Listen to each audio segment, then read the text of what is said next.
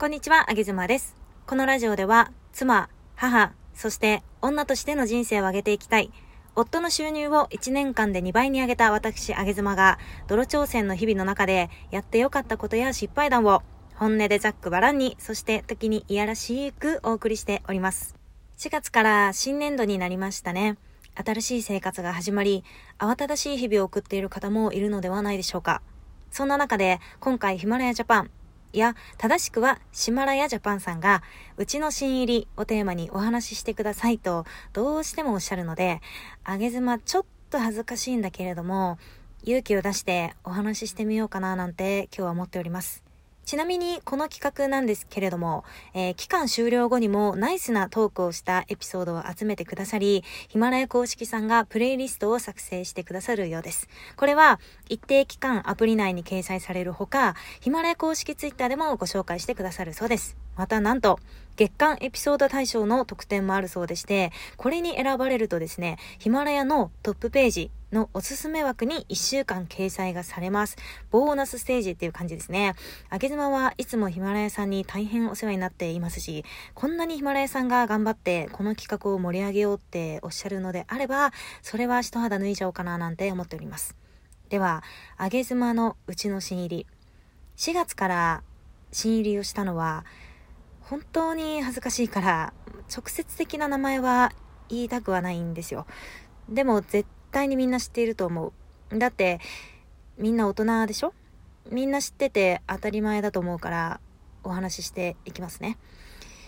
あげ妻は新年度になって長い寒い冬を経て暖かくなってきたちょうど4月からやつのペロリンチョを始めました。うん。ペロリンチョ。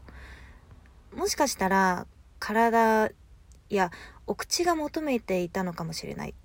うん、冬の間ずっとお口が求めていたんだと思います。ペロリンチョしたいって。何をペロリンチョするかって？うーんじゃうんそんなにあなたが聞くなら、まあ、ヒントを出したいんだけれどもペロリンチョするとさ舌触りはまあやつによって違うんだよね。ザラッとした舌触りのものもあれば今日ツルツルだなっていうやつもあるしね。それが入り混じっているザラツルっていうのもあるしね。やっぱりそれも個性だと思うから上げ妻はどんな舌触りであろうと受け入れているよ。だって舌触りで人を判断するなんて失礼じゃない？ん？ペロリンチョした時の味を教えてくれ。そうだな。味はうーん甘いものもあれば渋苦いものもあったりして、そんな変な目で見ないでください。栄養素もね、なかなかいいんですよ。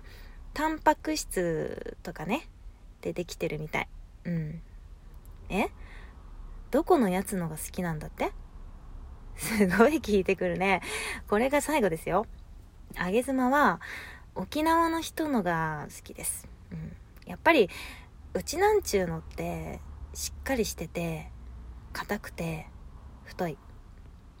それはもちろん形とかも個性があるからさ、ぐぐぐっと反り立つものもあれば、ちょっとだけ右に曲がっているものとかもあるし、全体的にいびつな形をしているものだってある。けど、それはそれで、私はその人の持ち味だと思ってるからね。ありのままの全てを受け入れて、ペロリンチョさせていただいております。実は、これを収録する1分前もペロリンチョしていましたし今も目の前で次のペロリンチョさんが待機しています。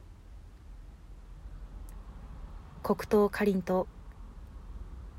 4月から初めて食べたけどめちゃめちゃ美味しい。音声配信はやはりイマジネーションが大事だと思いまして来月からは真面目にやります。ヒマラヤさん赤番だけはご勘弁を。あげずまでした。バイバイ。